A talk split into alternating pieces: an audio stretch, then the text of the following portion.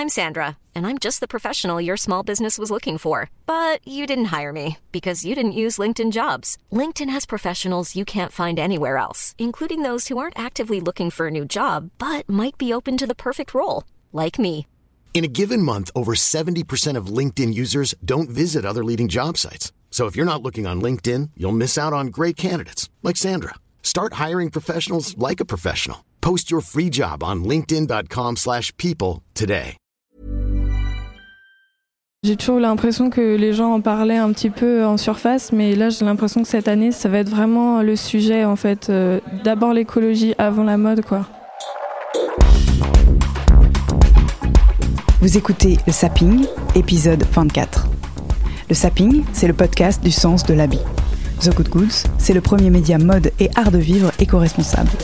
Je suis Victoire Sato et je reçois ici des hommes et des femmes qui agissent pour une mode de bon sens. Une mode écologique, socialement engagée, une mode inclusive qui respecte les identités et la diversité, une mode qui innove pour devenir meilleure. Cet épisode est un hors-série, un medley réalisé les 21 et 22 septembre 2019 au cours de l'événement Paris aime la mode qui s'engage dont nous étions partenaires. Au cours de cette journée, l'école du Perret, école de mode historique de Paris et classée en 2019 par le Business of Fashion comme l'une des meilleures écoles au monde, a ouvert ses portes au grand public. Elle accueillait un week-end de sensibilisation à la mode éthique à l'aide d'un parcours initiatique sur la fabrication des vêtements, des conférences et des films autour du thème de l'approvisionnement responsable, de la transparence et de l'éducation à l'éthique dans les écoles de mode. Après une immersion chez les professionnels au sein d'un salon du prêt-à-porter, Impact, je vous invite d'ailleurs à réécouter les épisodes 21 et 22, on a voulu connaître le point de vue des consommateurs et des jeunes créateurs sur la mode éthique. Quelle est leur définition? Quel est leur degré d'information? Qu'est-ce qui les freine à acheter ou au contraire, quelle confiance ont-ils dans le discours des marques? On vous emmène donc avec nous à l'école du Perret. Au début de cet épisode, vous entendrez trois femmes importantes dans le monde de la mode responsable. Isabelle Kéé, organisatrice de l'événement mais aussi directrice artistique, fondatrice de l'association Universal Love, fondatrice du salon Ethical Fashion Show et également membre actif de Fashion Révolution France. Nathalie Ruel, ingénieure, professeure à l'Institut français de la mode, chargée des enseignements de fabrication et politique industrielle.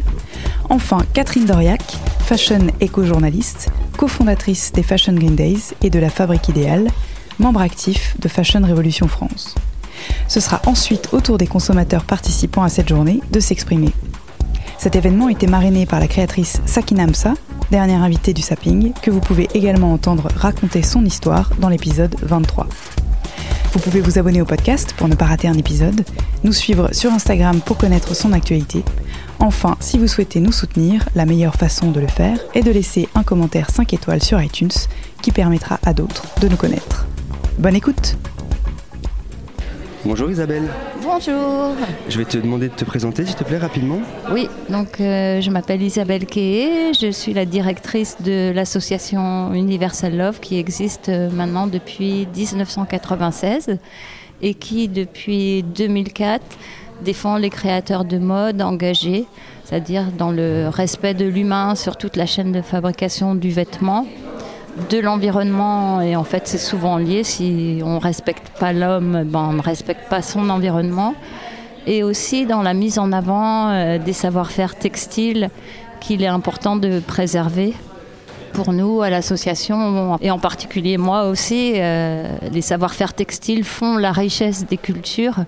Et si on les préserve pas ben on va tous se ressembler quand on sortira et qu'on sera tous habillés de la même façon donc je crois que c'est une partie importante. Par quoi est-ce que ça passe cette, euh, cette valorisation des textiles et des savoir-faire? Est-ce que vous organisez des événements? Est-ce que vous, vous communiquez directement auprès des consommateurs et des consommatrices? En fait, euh, donc pour raconter un petit peu l'histoire de, de l'association, donc nous on avait commencé euh, en 96 parce qu'on était toute une bande de créateurs, designers, des gens qui faisaient des choses euh, avec leurs mains et on n'avait pas vraiment de circuit de distribution puisque déjà à l'époque, donc fin 90, c'était compliqué de trouver des boutiques. Donc en fait, euh, en revenant de voyage, j'ai dit bah en fait, ça serait bien qu'on se rassemble tous, qu'on loue des espaces, qu'on organise euh, des espaces festifs et qu'on puisse montrer notre travail et le vendre auprès de notre public. Donc l'histoire d'Universal Love a commencé comme ça. Et en fait, euh, c'est la rencontre que j'ai pu faire avec deux créatrices de mode, l'une Oumoussi d'origine sénégalaise et Bibi Russell, ancienne mannequin du Bangladesh, qui fait Fashion for Development depuis, je pense, une bonne quinzaine, voire 20 ans. En fait, suite à leur rencontre, je me suis dit, mais la mode, en fait, peut être un vrai vecteur de développement pour des pays euh, émergents. Et en fait, moi, j'ai envie de rassembler sur une même plateforme des designers qui ont une autre vision de la mode. Donc, ce qui m'a poussé, c'était d'abord la mode pour le développement, pour euh, les savoir-faire. Et du coup, on a créé Ethical Fashion Show en 2004 qui avait cette vocation, rassembler des créateurs qui venaient du monde entier et qui étaient dans la défense de l'humain d'abord, de l'environnement, bon bah ça je vous, enfin on peut en parler après, mais c'est pas ce qui m'a poussé en premier à faire Ethical Fashion Show, c'était vraiment le côté euh, social de me dire je porte des vêtements euh, pour me trouver bien, pour euh, me trouver à l'aise, jolie, et si c'est pour en fait que derrière il y ait des gens qui soient en souffrance, ça va pas quoi. Donc j'ai eu envie de le communiquer au plus grand nombre. Et ça passait donc par une plateforme, un salon qui s'appelait Ethical Fashion Show, mais aussi tout un cycle de conférences qu'on a fait très tôt pour euh, expliquer les enjeux. Pourquoi aller vers la mode éthique en 2004 quand tout le monde ne comprenait pas forcément éthique, ethnique, euh, la différence, et qu'on me renvoyait toujours sur le bonnet purivien, etc. Euh, voilà quoi. Donc l'histoire a démarré comme ça, et de fil en aiguille, avec le développement justement euh, des matières plus écologiques, etc., ça, a grandi, ça a grossi. Bon, il y a eu une période un peu difficile entre 2008 euh, et 2012-13.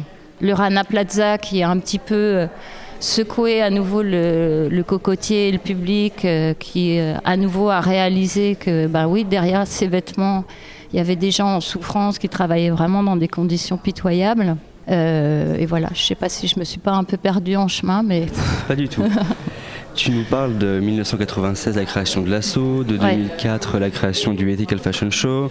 Euh, finalement, c'est un engagement qui date. On a l'impression que c'est quand même très récent, euh, cet univers de la mode éco-responsable, et pourtant, ça date de finalement il y a 20 ans, 15 ans. Est-ce que tu trouves qu'il y a un changement depuis cette époque-là, aujourd'hui? Est-ce que, est -ce que la militance, elle se fait différemment? Est-ce que le retour que vous avez des marques est différent?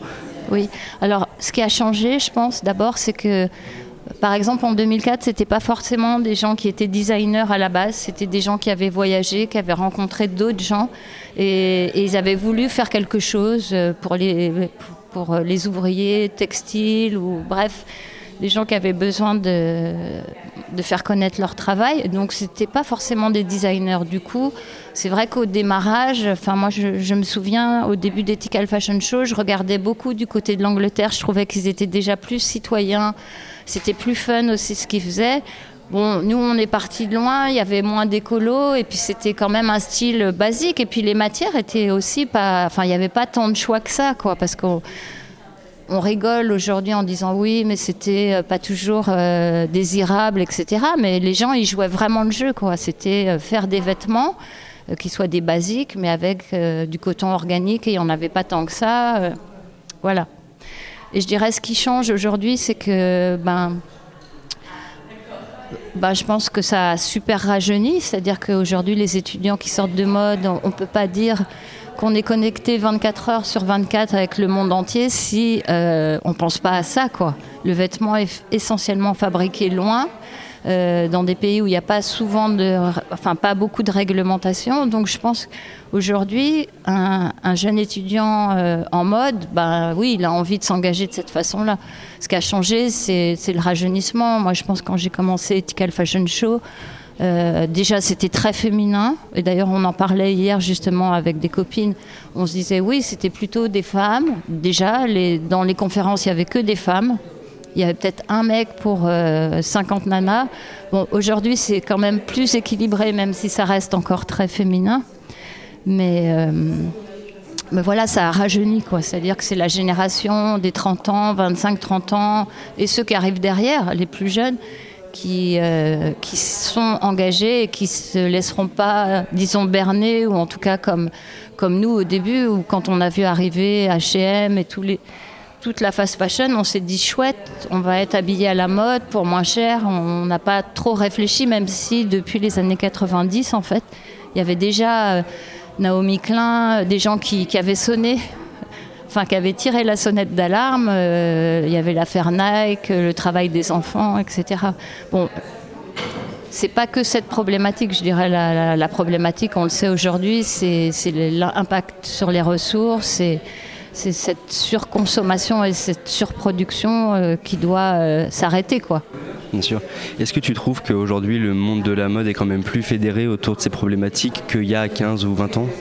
Ah oui, il y a 15-20 ans, moi j'essayais de tirer derrière moi des fédérations, etc les gens n'étaient pas prêts, quoi. Même si je pense que tout le monde euh, comprenait les enjeux, mais c'était compliqué, quoi. Parce que ça voulait dire pour eux montrer du doigt des marques qui ne l'étaient pas, puis c'était encore assez euh, opaque, quoi. On n'en parlait pas beaucoup. Aujourd'hui, voilà, tout le monde sait, tout le monde dit, voilà, on sait que c'est polluant, on sait que derrière il y a des travailleurs qui vivent dans des mauvaises conditions, dans le textile, mais pas que dans le textile, pour tous les produits de grande consommation. Donc c'est ça qui doit changer, quoi. Tu penses aussi que les consommateurs et les consommatrices sont quand même plus au fait des grosses problématiques de la mode euh, là-dessus? Oui, bah, grâce à Internet, je dirais, bon, même si Internet, ça draine plein de choses euh, vraies et fausses, en tout cas, euh, bah, pour le Rana Plaza, on l'a vu très vite, ça a été repris par la presse, mais les réseaux sociaux sont très importants pour ça. Pour les grandes marques, je pense aujourd'hui, ont peur de ça. Quoi. Ils peuvent être montrés du doigt très très rapidement. Et tout d'un coup, ben oui, on va plus acheter ben, euh, cette marque parce que euh, derrière, euh, il y a une mauvaise image ou du racisme, ou, etc. Récemment, vous avez édité un booklet qui s'appelle Le revers de mon look, qui évoque les enjeux principaux éthiques et éco-responsables de la mode. Est-ce que tu peux en parler un petit peu plus? Parce que finalement, c'est un bon moyen de, de, communiquer auprès des consommateurs et des consommatrices et sortir un peu de l'univers des marques et, oui, alors en fait l'histoire, bah, je vais raconter aussi l'histoire de ce petit bouclette. Donc à la base c'était une exposition euh, qu'on a montée. Euh, enfin voilà, à l'époque moi mes enfants étaient ados et je me suis dit voilà, Ethical Fashion Show euh, suivait son chemin. Je me suis dit aujourd'hui c'est les adolescents que je dois interpeller avec une exposition qui leur parle. Donc qu'est-ce qui parle aux ados, leur look? Et en fait, ça a commencé par une expo euh, pour les collèges et lycées qui était côté face un look avec la tête évidée comme des panneaux de foire. Et derrière chaque panneau, en fait, on décortiquait tout le process de fabrication du vêtement. Donc, depuis la matière, euh, en passant par euh, la filature, le tissage, la teinture, etc., la confection. Et à chaque étape, on explique l'impact, enfin le, problème, et on essaye de donner une, une solution, quoi. Et on est allé voir l'ADEME à ce moment-là, donc l'Agence française pour euh, l'environnement.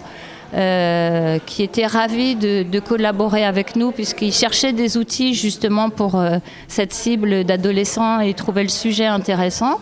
Et l'année dernière, il y a deux ans, ils ont décidé en fait d'en faire un petit booklet qui serait distribué au collège, lycée et autres qui le, le demanderaient. Et en fait, quand on a fait cette expo, le revers de mon look, qu'on vient de refaire d'une autre façon aujourd'hui, qui existe et qui va aussi être itinérante en France, on s'est rendu compte que les ados, oui, il y avait un côté... Euh, ils déconnaient un peu avec, ils se prenaient en photo, etc. Mais ils lisaient pas forcément à fond le texte, donc euh, ils avaient besoin d'accompagnement. Mais par contre, les adultes, pour la plupart, euh, ne connaissaient pas en fait tout le process de fabrication d'un vêtement euh, et, en fait, eux, par contre, lisent et sont super intéressés. C'est pour ça que la, prochaine expo, elle sera toujours sur le même sujet, mais euh, voilà, elle est pour tout le monde, quoi. Pas que pour euh, les ados. elle est grand public, je pense, parce que en fait, on croit qu'un vêtement, c'est prendre du tissu, couper, puis hop, c'est bon, assembler. Bon, mais avant, il y a, toute une filière qu'il est important de connaître. Et donc ce booklet qui évoque euh, l'impact euh, des vêtements qu'on achète, euh, il est distribué donc tu dis dans les établissements scolaires et si on veut le trouver et qu'on l'a pas en version imprimée, où est-ce qu'on peut le trouver? Alors faut aller sur le site de l'ADEME, M Tater, M la lettre M, Tater, et en fait il est en PDF, donc on peut le lire directement sur le site de l'ADEME. M Tater, c'est un site qui est aussi dédié aux plus jeunes. Quoi. Parfait. Merci beaucoup Isabelle. De rien.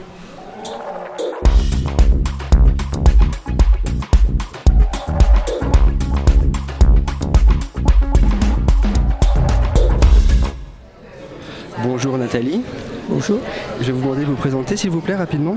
Je suis Nathalie Ruel et je suis un des professeurs permanents de l'Institut français de la mode et entre autres chargé euh, pour euh, tous les cycles de management des enseignements autour du produit, connaissances textiles, fabrication, achat et euh, tout ce qui va concerner l'éco-responsabilité ou développement durable au sens large. Est-ce que vous pensez que les écoles ont un rôle à jouer dans la prise de conscience euh, éco-responsable et éthique en matière de mode en formant les futurs créateurs?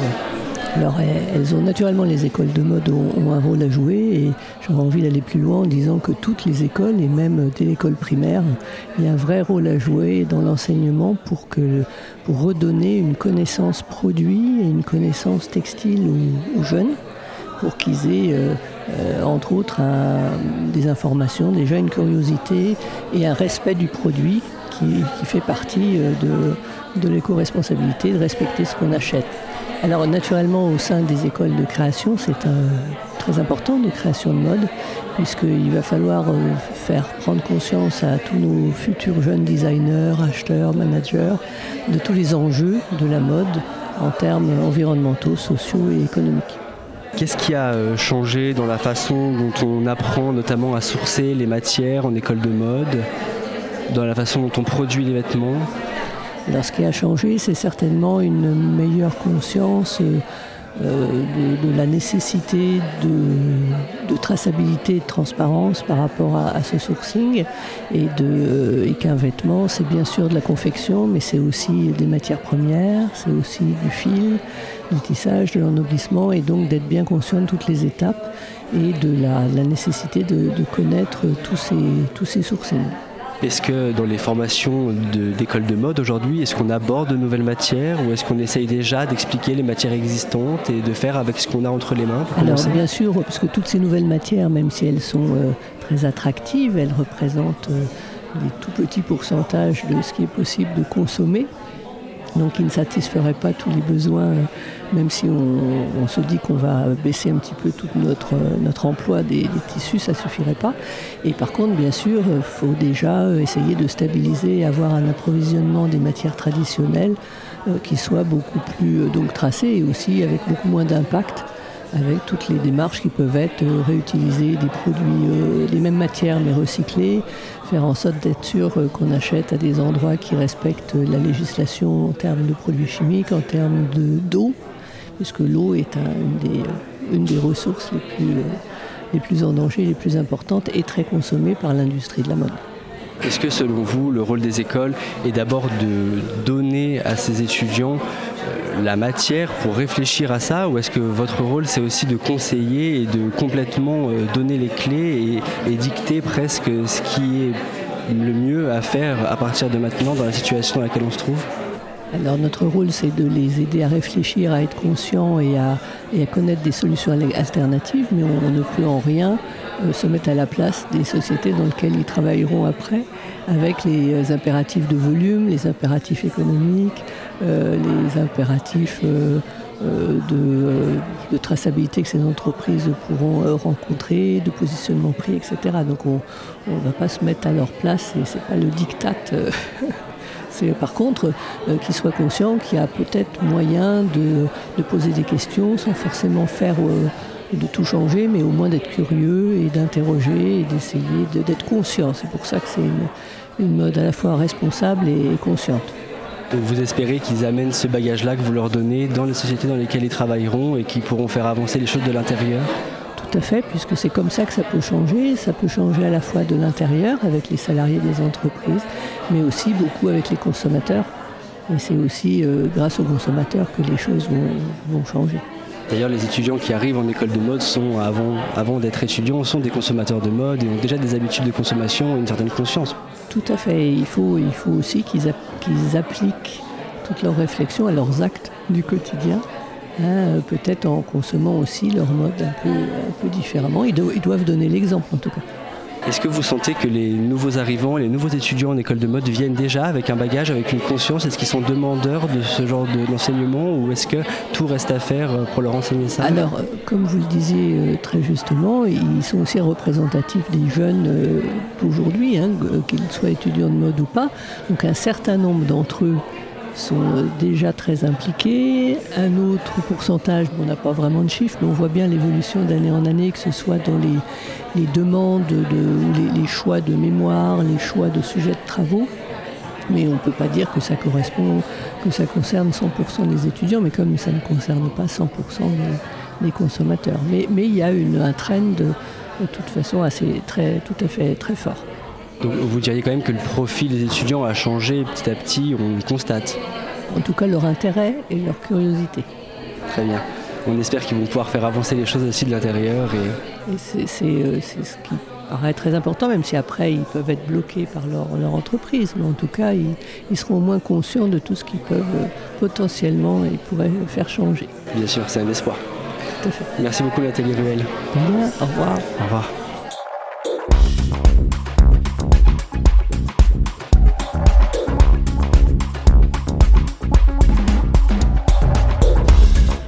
Bonjour Catherine. Bonjour. Je vais te demander de te présenter rapidement s'il te plaît. Euh, je suis Catherine Doriac, je suis journaliste euh, mode et environnement depuis une vingtaine d'années. J'ai rejoint Fashion Revolution euh, au moment du lancement du hashtag We Made My Clothes en 2013 sur les réseaux sociaux par les deux créatrices Carrie Summers et Ursula Di Castro en Angleterre. Euh, je remets un peu le contexte. Euh, le, le 24 avril 2013, un immeuble s'est effondré à Dakar un immeuble qui était fissuré de toutes parts, où les ouvriers euh, alertaient sur la, précarité de leur lieu de travail.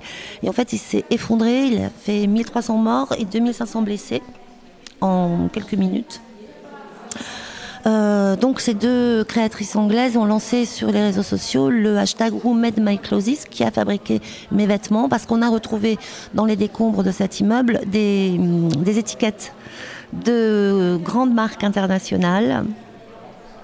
Euh, et donc, elle demandait en fait, elle demandait au grand public de se photographier avec en montrant l'étiquette de leurs vêtements et en demandant à la marque de leurs vêtements euh, qui, a fait, qui, a fait, qui, a fait mes vêtements. Donc voilà, ça a été euh, le, début en 2013-2014 de ce mouvement qui est aujourd'hui international avec plus de 100 pays représentés, dont Fashion Revolution France. Est-ce qu'avec euh, Fashion Revolution qui a donc participé au hashtag Who Made My Clothes, est-ce que tu peux nous faire un, retour d'expérience sur ce que ça a apporté en France en tout cas, dans le monde de la mode alors, le, retour d'expérience aujourd'hui, euh, quand on regarde sur Instagram, on est à plusieurs centaines de milliers, euh, même peut-être aujourd'hui des millions d'occurrences de hashtags dans tous les pays.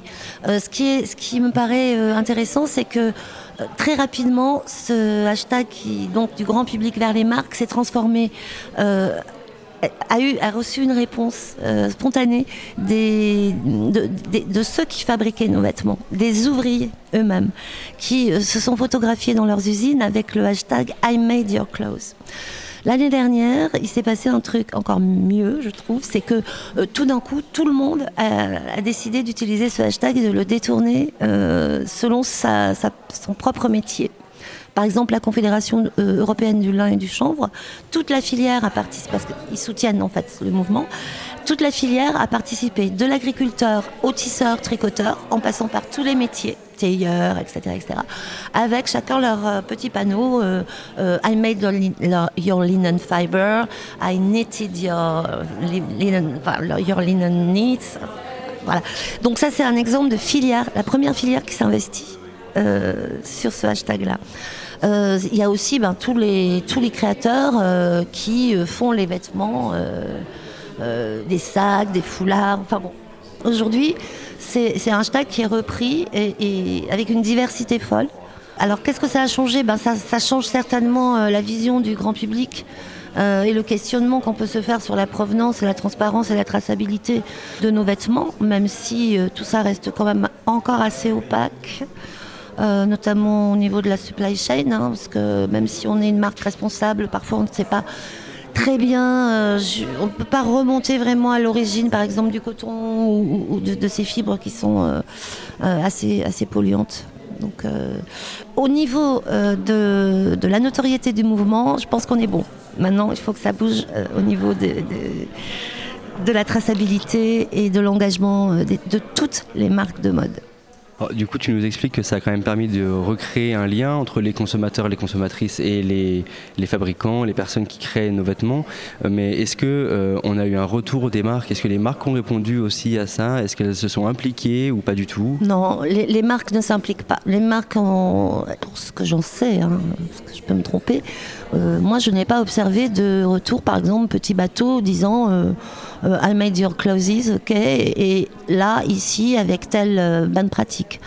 Euh, aujourd'hui, avec Fashion Revolution, on a l'index de transparence des marques, qui est un outil qu'on peut trouver sur le site internet fashionrevolution.org, en anglais, en espagnol et désormais en français, parce qu'on vient de le traduire, où on a un tableau de l'ensemble de 200 marques internationales sur leurs pratiques et leur transparence, c'est-à-dire déclarative qu'est-ce qu'ils déclarent sur leurs documents euh, en accès au public?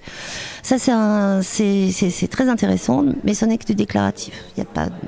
Fashion Revolution euh, passe plusieurs mois à écumer les sites internet euh, et, les documents, mais il n'y a pas, on, ne fait pas de, de, commentaires. On a simplement ce document qui fait 80 pages. Donc ça, c'est déjà un point qu'on peut aller voir sur, sur le site.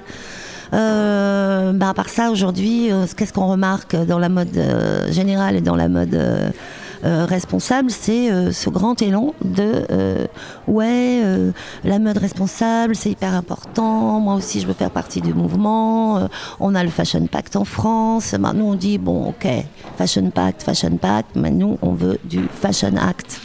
Tu nous parles d'actions euh, qui sont faites par Fashion Revolution avec les consommateurs et les consommatrices comme le hashtag dont on parlait juste avant. Tu nous parles aussi du référentiel des, marques et du, travail qu'ils font ou pas en faveur de la mode éthique. Du coup, toi, avec l'expérience que tu as de plus de 15 ans euh, dans la mode engagée, euh, qu'est-ce que tu en penses maintenant? Est-ce qu'il faut plutôt miser sur les consommateurs et les consommatrices, plutôt miser sur les marques pour faire avancer un peu la mode, pour faire évoluer les bonnes pratiques? Alors, ce, qu'on voit dans les diverses études, là encore l'IFM euh, qui vient de, produire une étude sur, euh, la photographie du marché euh, de la mode éthique et responsable, ou encore un outil de Fashion Revolution sur l'étude 2018 des quatre pays, France, Angleterre, Allemagne, Italie. ce qui manque au grand public aujourd'hui, c'est l'information. Ils ne savent pas où trouver l'information pour consommer moins mais mieux. C'est à nous, euh, c'est à nous de, d'essayer d'aider, d'aider, oui, d'aider le grand public. Ben pour les marques, euh, je crois qu'ils savent très très bien ce qu'ils font en bien, ce qu'ils font en mal, et là où ils doivent s'améliorer. On ne va pas faire de commentaires là-dessus. Du coup, on tu donnes l'impression qu'on peut seulement nous se concentrer sur les consommateurs et les consommatrices et qu'il n'y a pas grand chose à faire au, du point de vue des marques. On peut pas forcer les choses. On peut pas forcer les choses, mais par exemple, euh, il y a des lobbies en France euh, comme Collectif Éthique sur l'étiquette, une ONG qui euh, travaille sur le droit des travailleurs, les salaires vitaux.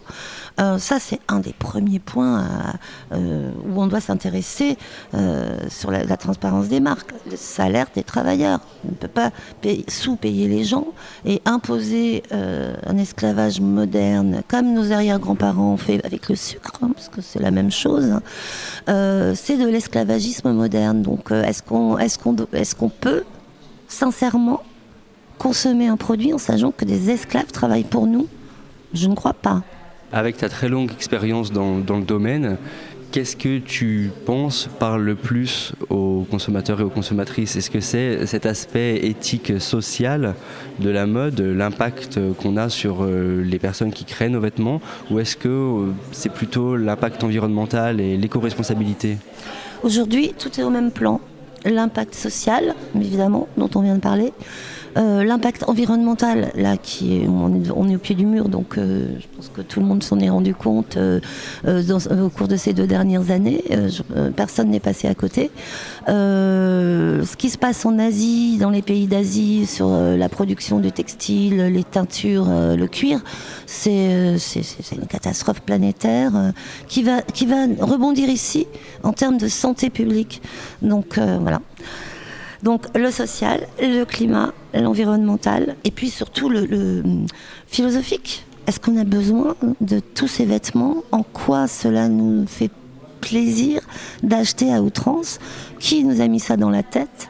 Comment est-ce qu'on peut guérir, réparer dans tous les sens du terme, réparer les vêtements, mais réparer le tissu social et nos cerveaux par rapport aux vêtements qui doit rester. Euh, bien sûr, c'est une obligation de s'habiller, mais ça doit rester une parure, ça doit rester euh, euh, du plaisir. C'est pas là, on est en pleine boulimie, donc voilà. Il faut, guérir tout ça. Est-ce que tu peux nous parler des futures actions qui seront menées par Fashion Revolution prochainement? Oui, euh, alors le, point fort de, Fashion Revolution, c'est la Fashion Revolution Week, la semaine de, la révolution de la mode, euh, autour du 24 avril, tous les ans, euh, qui est donc l'anniversaire de, l'effondrement du Rana Plaza, du week-end au week-end en fait. C'est voilà. Aujourd'hui, c'est sur huit jours parce que, parce que ben, de plus en plus de gens s'impliquent, de plus en plus d'associations, de plus en plus de marques, euh, euh, sur tout le territoire français, à Lyon, à Toulouse, à Bordeaux, à Lille. Il y a des antennes maintenant, et il, va y en avoir une dans l'Oise bientôt. Euh, donc voilà, ça nous fait bien plaisir. donc pendant cette semaine-là, on force évidemment, on met le, focus sur le, hashtag Who My Clothes on fait des conférences, des projections, euh, des ateliers de réparation parce que euh, les habits chéris euh, durent plus longtemps. Donc savoir réparer son vestiaire, c'est le point zéro de l'autonomie vestimentaire. Et, puis, mais, mais l'action continue toute l'année. Donc voilà, toute l'année, il peut y avoir, comme nous, comme on participe aujourd'hui à cette, cette, ces deux journées ce week-end de Paris M la mode qui s'engage à l'école du Perret.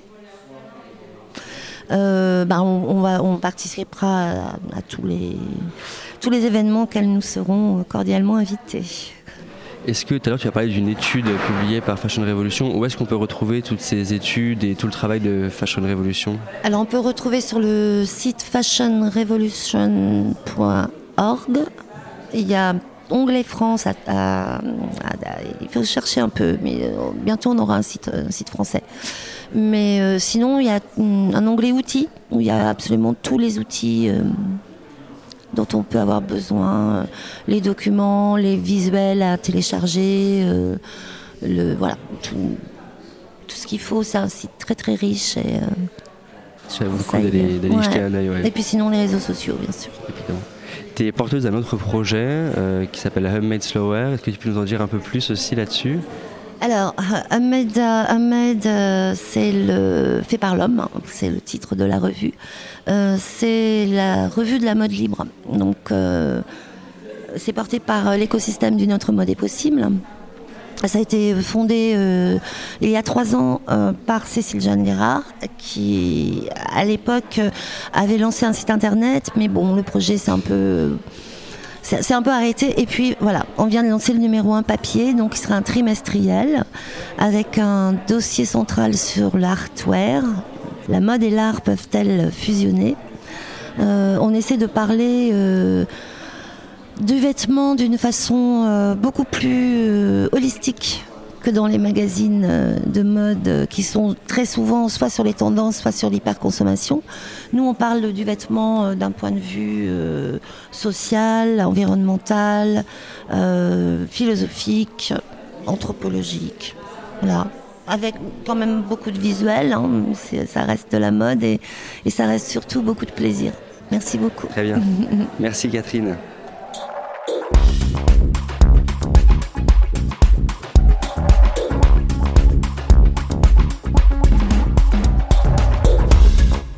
Salut, je m'appelle Martin et euh, j'ai 21 ans. Est-ce que euh, tu as euh, déjà une prise de conscience sur la mode éthique et la mode éco-responsable? Et qu'est-ce que ça veut dire pour toi? Est-ce que tu peux en, parler un peu? Alors pour la prise de conscience, je pense qu'on à la fois par les médias et par les réseaux sociaux, on est quand même vachement sensibilisé de plus en plus, en tout cas, sur l'impact que peuvent avoir nos vêtements, que ce soit par les transports ou par la fabrication. Euh, après, euh, je trouve ça assez difficile en tant que consommateur de mettre ça en place aussi, de trouver les, bons interlocuteurs, les, euh, les gens à qui on va pouvoir acheter des, des produits en sachant qu'ils sont de, bonne qualité, qu'ils sont éco-responsables. Je trouve que l'offre, en fait, n'est pas encore nécessairement disponible, ce qui fait que quand on, on se balade et qu'on a envie d'acheter un produit, et ben on va pas forcément regarder en fait sur l'étiquette ce que ça veut dire quoi. Enfin ce qu'il y a derrière. Tu dis que l'offre n'est pas très disponible. Comment est-ce que tu fais toi-même pour te renseigner sur l'offre et pour choisir tes vêtements, les vêtements que tu achètes bah alors moi je suis un consommateur assez lambda en fait et donc euh, quand tu vas sur les, sur les sites de, vente ou euh, juste même euh, dans, dans des centres commerciaux, tu te rends assez vite compte qu'il n'y a pas forcément de, de, produits où on met en avant en tout cas le, fait qu'ils soient éco-responsables. En fait le, seul label qu'on a c'est par rapport au coton et, et en, se renseignant, par exemple, en regardant deux trois documentaires, tu te rends assez vite compte aussi que le coton, euh, il est mélangé à du coton qui n'est pas du tout bio. Et, euh, donc tu es là, bon bah c'est mieux euh, si j'achète un produit avec coton bio, même s'il coûte un peu plus cher, et en même temps tu sais que ton impact écologique reste important. Donc je pense que moi en tant que consommateur, j'ai plutôt l'impression que je réduis ma consommation, c'est-à-dire que j'achète beaucoup moins de fringues que ce que je pourrais plutôt que je me spécialise vers euh, euh, des, biens beaucoup plus euh, éco-responsables parce que je, en fait, j'ai l'impression de, ne pas en voir beaucoup quoi, aussi dans, les rayons ou sur les sites. T'aimerais que les marques aient un discours plus lisible et plus visible pour toi pour te permettre de choper plus, de manière plus éthique et plus responsable? Ouais, et que ce soit, enfin simplement que ce soit ouais, effectivement mis en avant en fait. C'est vraiment une question de mettre en avant les, produits pour, pour que tu saches aussi toi te repérer. Je pense qu'il y a un problème effectivement de visibilité pour le, pour le consommateur. Euh, après, c'est peut-être voulu aussi, je sais pas. Enfin, faut voir la stratégie de la marque qui est derrière. Euh, voilà. Et sur quel euh, canot t'aimerais qu'on communique pour toi t'informer sur la qualité éthique d'un vêtement ou d'une marque? Est-ce que tu voudrais que, trouver ça sur un site, dans l'espace public? Bah, moi, je pense que de toute façon, tous les canaux sont bons pour la, sensibilisation et la transmission des messages. Euh, après, c'est vrai que pour une euh, radio euh, spécialisée, ce qui serait intéressant, c'est aussi de pouvoir être en communication avec évidemment Radio France et, je sais pas essayer de trouver un créneau sur lequel on pourrait exprimer ce genre de choses quoi. Enfin voilà. Moi je pense que c'est le, le, principal lieu sur lequel on pourrait avoir des petits reportages comme ça. Qu'est-ce que tu attendrais d'une marque engagée? Sur quoi tu aimerais qu'une marque s'engage? Et qu'est-ce qui pourrait te convaincre d'acheter une pièce particulière chez une marque? Alors le critère euh, environnemental pour moi qui, ferait que je m'engagerais euh, à acheter son produit, euh, ce serait plutôt l'origine des matières premières pour moi. parce que c'est quelque chose qui nous parle un peu plus que les, les, conditions de travail et sur lequel on a l'impression de pouvoir plus lutter. C'est-à-dire qu'en fait, euh, pour les conditions de travail, euh, j'ai plus l'impression que c'est euh, dépendant en fait de, l'état où c'est créé, et donc que c'est une question de régulation. Alors que peut-être que sur, enfin, c'est peut-être un peu niais de ma part, hein, mais je, pense qu'on a plus de traçabilité sur sur les matières premières en tout cas, et qu'on peut plus agir d'un point de vue sectoriel en tout cas là-dessus. C'est important pour toi le lieu de fabrication d'une pièce, d'un vêtement? Oui, ouais, ouais, je considère que l'endroit où est fabriqué reflète justement bah, les conditions de travail et, euh, aussi les, normes sur, euh, sur les matières qui sont utilisées.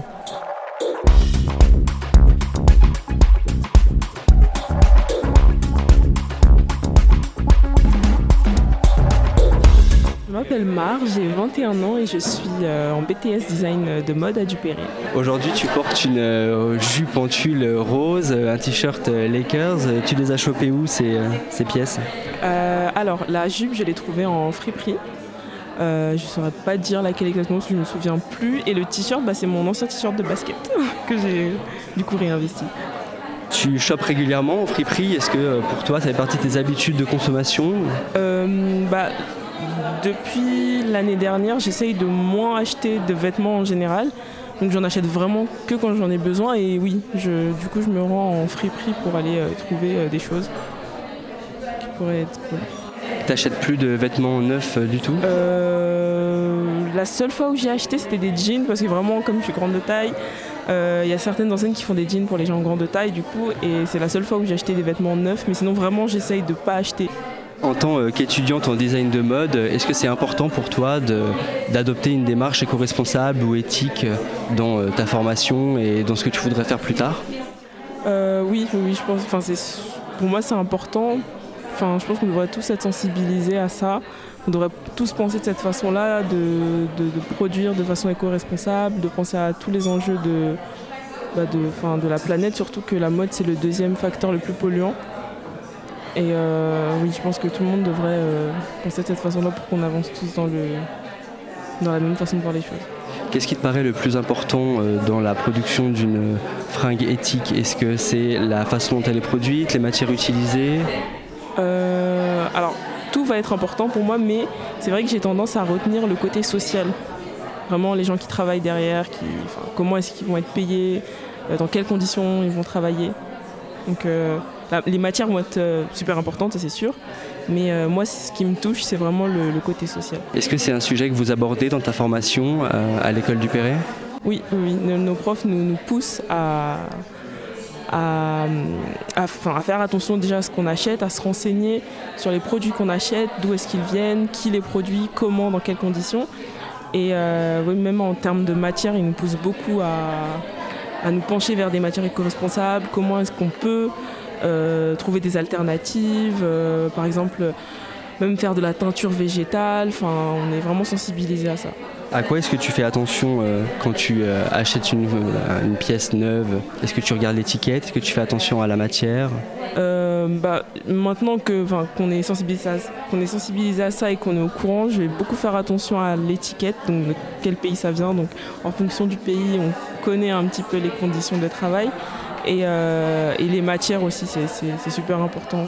et même pour la dureté de, enfin pour la durabilité pardon, de, la pièce, c'est bien d'avoir de, bonnes matières quand même. Est-ce que tu penses qu'on a assez de visibilité sur les marques qui ont des bonnes démarches euh, éthiques ou éco-responsables? Non, je pense pas parce que si on n'est pas dans, bah, dans le monde du design, par exemple, moi je suis étudiante, si on n'est pas dedans, je pense qu'on ne peut pas être au courant. Enfin, je sais que quand je parle avec des personnes qui font pas du tout de design, bah, ils ne sont pas du tout au courant de ça et ça ne les préoccupe pas plus que ça. Donc je pense qu'on devrait plus euh, les mettre en avant ces marques-là et en parler. Comment tu penses que les marques devraient euh, promouvoir leur démarche euh, auprès du grand public? Bah, Ce qui fonctionne aujourd'hui, ce sont les réseaux sociaux. Donc faire de la com à fond sur les réseaux sociaux, je sais pas, des affiches publicitaires, qu'on voit pas toujours les mêmes. Enfin, faire en sorte qu'on ne voit pas toujours les mêmes enseignes. je sais pas, des campagnes.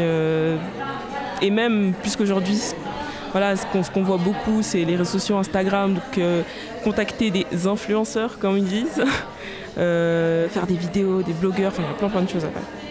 Des documentaires sur Netflix. En tant qu'étudiante en design de mode euh, engagée et au fait des problématiques d'éco-responsabilité et d'éthique, est-ce que tu essayes un peu de promouvoir ces démarches-là autour de toi, auprès de tes amis, auprès des gens que tu fréquentes? Oui, oui, beaucoup. Enfin, surtout de les mettre en garde sur certaines, euh, certaines enseignes, leur dire oui, tu sais que cette enseigne-là, euh, les, personnes qui produisent ce que tu portes, bah, c'est pas trop ça en termes de conditions euh, humaines, etc. Enfin, j'essaye d'en parler autour de moi, tout simplement à mes amis, à ma famille. Et même eux maintenant font attention en disant ah maintenant on sait donc on va faire attention à ce qu'on fait, on va regarder les étiquettes, on va moins consommer aussi.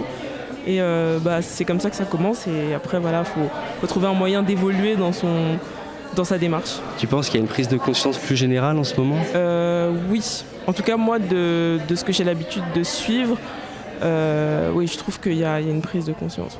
Par exemple, euh, bah, j'aime bien Jaden Smith, le fils de Will Smith, et il est très éco-responsable, il a sa marque, et tout, même par rapport aux vêtements. donc ouais, moi, je pense que ça évolue bien. Et il faut que ça continue. Ok, merci beaucoup, Marc. Il n'y a pas de souci.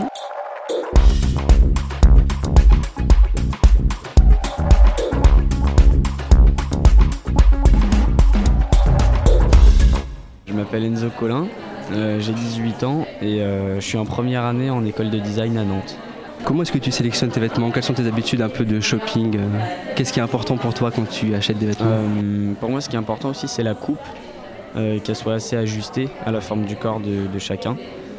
Et aussi, je fais attention à tout ce qui est teinture pour qu'une fois que, quand je passe le vêtement à la machine à laver, que ça évite d'être délavé dès le premier lavage ce qui est assez énervant euh, quand on achète un, beau pantalon à prix euh, assez flagrant et qu'on se retrouve avec euh, un pantalon où la couleur elle est plus nette. C'est assez décevant. Comment est-ce que tu t'informes sur la composition et sur la teinture des pantalons que tu achètes justement bah, La teinture des fois justement c'est pas marqué. Ils disent pas qu'il faut le délaver. En fait À chaque fois, c'est mes parents qui me disent de retourner les affaires et en fait c'est par vécu.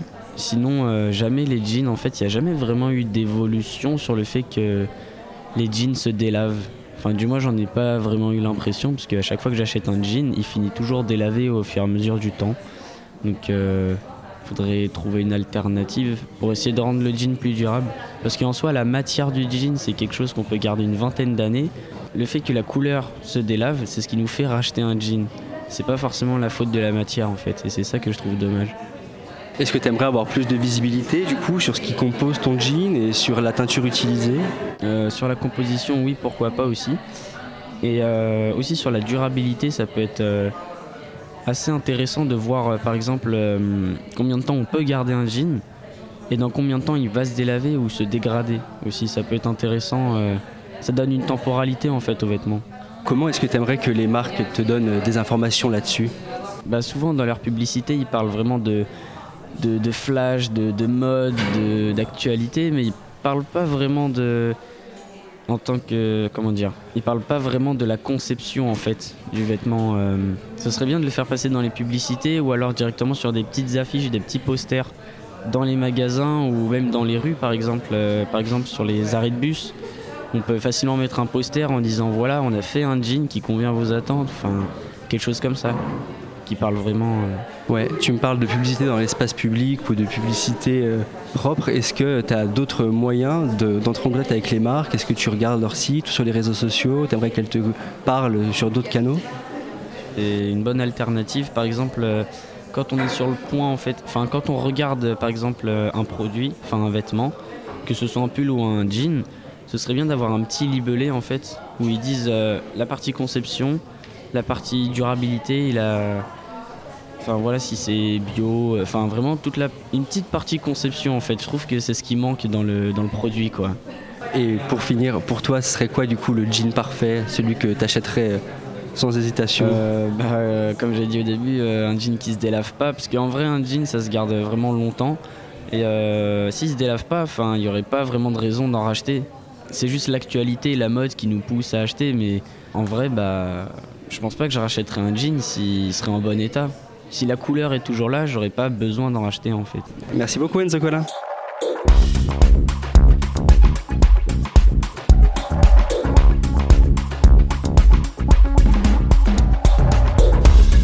Euh, je m'appelle Morgane, euh, j'ai 28 ans et je suis graphiste. Est-ce que Morgane, tu te sens euh, sensibilisée à la mode responsable ou aux problématiques éthiques liées à la mode? En partie, après, c'est quelque chose que aussi en développement depuis quelques années. Du coup, euh, il y a encore tellement à faire et il y a tellement qui se passe en même temps que nous, je sais pas tout. Après, euh, j'ai déjà pas mal changé mes habitudes en matière de mode. Et euh, du coup, je suis pas novice, mais je pense pas être une experte non plus. Qu'est-ce que tu as changé dans tes habitudes en matière de mode? C'est une façon de choper différente ou... En partie, déjà j'achète d'acheter mieux. Depuis un an, je fais une partie du défi zéro déchet. Donc, du coup, depuis un an, j'achète aucune fringue neuve sauf euh, cas de grosse force majeure. Euh, mais euh, sinon, ouais, ça fait un an que je ne me suis pas acheté quoi que ce soit de neuf à part une robe pour un mariage. Et déjà, ça, c'était, je pense, inconcevable dans ma vie avant. Où est-ce que tu achètes tes vêtements en général maintenant que tu consommes plus rien de neuf? Beaucoup de vide-grenier, Vinted, comme beaucoup de gens, je pense. Euh, et après, euh, pas mal de petits dépôts-ventes un peu partout. Euh, en voyageant, il y en a toujours des sympas. Et, après, pour les cas où je dois acheter des trucs neufs, j'essaye de m'orienter vers des marques qui sourcent bien leur matière, qui font produire plutôt en France ou en Europe. Surtout quand je dois acheter des fringues pour d'autres gens, par exemple, pour faire des cadeaux, j'essaye d'acheter des jolis produits et de les acheter chez des marques assez responsables. Comment est-ce que tu sélectionnes les pièces que tu achètes Comment est-ce que tu t'informes sur la composition des pièces ou la provenance euh, du lieu de fabrication? Bah, Le premier élément, c'est les, étiquettes. Après, euh, c'est aussi euh, le bouche à oreille, les gens qui te parlent d'une petite marque chouette. et sur. There's never been a faster or easier way to start your weight loss journey than with PlushCare. PlushCare accepts most insurance plans and gives you online access to board-certified physicians who can prescribe FDA-approved weight loss medications like Wigovi and Zepbound for those who qualify. Take charge of your health and speak with a board-certified physician about a weight loss plan that's right for you. Get started today at plushcare.com slash weight loss. That's plushcare.com slash weight loss. plushcare.com slash weight loss. Euh, un site par exemple, si je débarque sur une marque que je connais pas en ligne, euh, le premier truc que je vais faire c'est aller lire la page euh, About qui t'explique l'histoire de la marque et puis je vais aller voir quel label ils ont et, et je me fie pas mal au label et un peu à leur histoire et s'ils parlent de leurs producteurs, euh, s'ils parlent de leurs fournisseurs. Qu'est-ce que tu connais comme ça de tête comme label intéressant qui, toi, peuvent te convaincre d'acheter une pièce chez une marque? Il y, a, bah, il y a le coton bio de base, mais il y a aussi un label qui est un peu plus large, parce que le coton bio, c'est pas toujours facile à tracer. Ils ont sorti un label euh, il y a deux ans, je sais plus. Mais B, BETC, je sais plus. Je me souviens plus comment il s'appelle. Mais qui en gros euh, fait en sorte que le coton soit produit de façon éthique et surtout que les gens qui ont travaillé dans les plantations de coton euh, soient traités dans des conditions convenables. Du coup, celui-là il est pas mal. Tu trouves qu'il y a quand même un déficit d'information dans la communication des marques ou est-ce que tu trouves toujours un peu ce que tu recherches et tu trouves que ça va très bien de ce côté-là? Bah, en fait, ceux qui produisent bien et que souvent ils communiquent bien, ceux qui le font pas, s'il n'y a pas d'infos, souvent c'est pas bon signe. C'est rarement que juste ils ont oublié, c'est plus qu'ils ont pas envie de te le dire. Du coup, si, si je le vois pas ou si l'info est dure à trouver, je pars du principe que c'est que c'est pas hyper bien produit. Tu fais pas confiance à une marque qui te donne pas toutes les clés pour comprendre la façon dont elle produit? Exactement, puis surtout ceux dont le label est leur propre label. Euh, pour pas citer une grande marque gâteaux lettres. Où, euh, ah bah ouais, ils ont un super label où ils te disent qu'ils produisent tout super bien, mais toi t'as aucune, euh, aucune preuve de quoi que ce soit là-dessus. Et ils sont assez opaques euh, sur la question. Et ouais, non, ça, toutes ces, toutes ces démarches-là, j'y crois pas trop. Très bien. Merci beaucoup Morgane. De rien.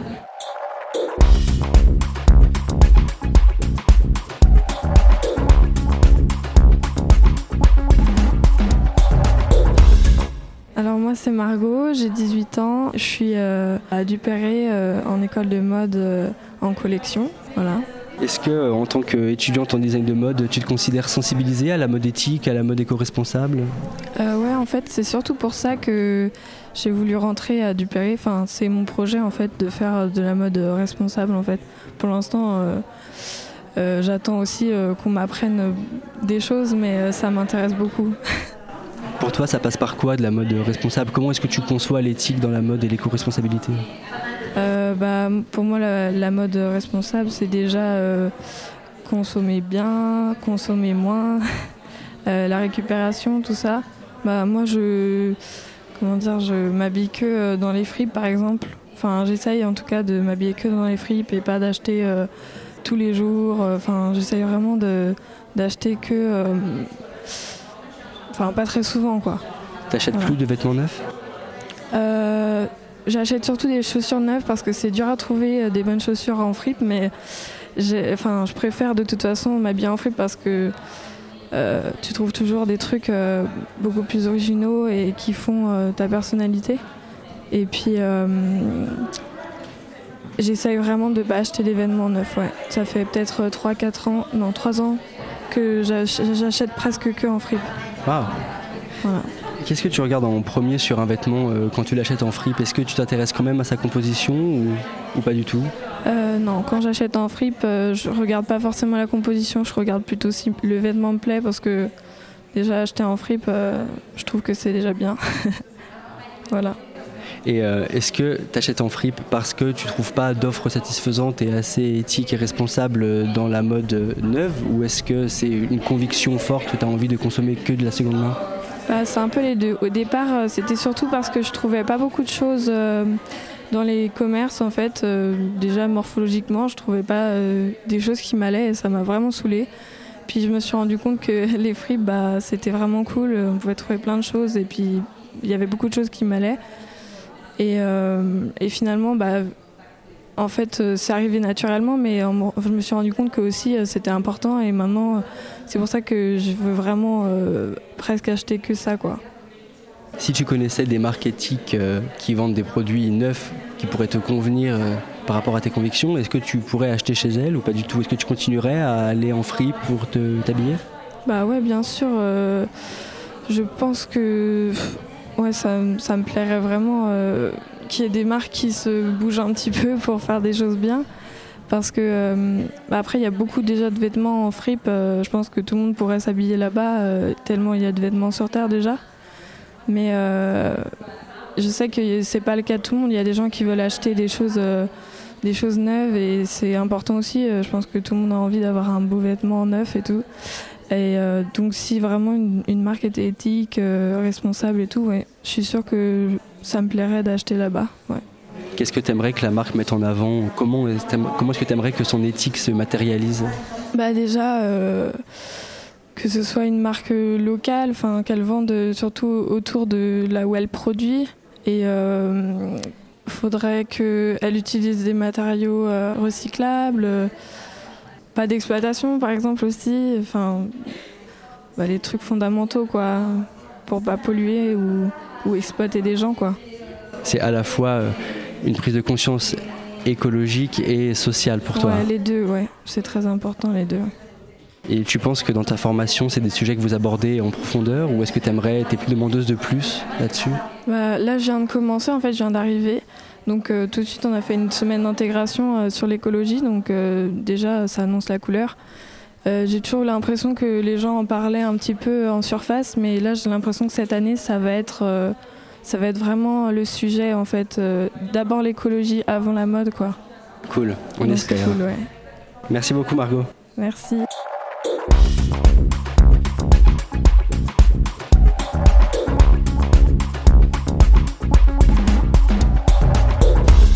Alors, je m'appelle Aline, j'ai 39 ans et euh, aujourd'hui je suis bénévole pour l'association Zero Waste France. Euh, sinon, en ce moment, je suis sans travail par choix parce que je suis en- dans une démarche de reconversion. Avant, j'étais dans le prêt-à-porter féminin et euh, maintenant, je veux agir pour euh, plus dans- vers la réduction des déchets, préservation de l'environnement. Est-ce que tu te sens euh, toi-même sensibilisée par rapport aux thématiques de mode éthique, aux problématiques de durabilité des vêtements? Oui, parce que j'ai travaillé euh, plus de 18 ans dans la mode. J'étais responsable de boutique.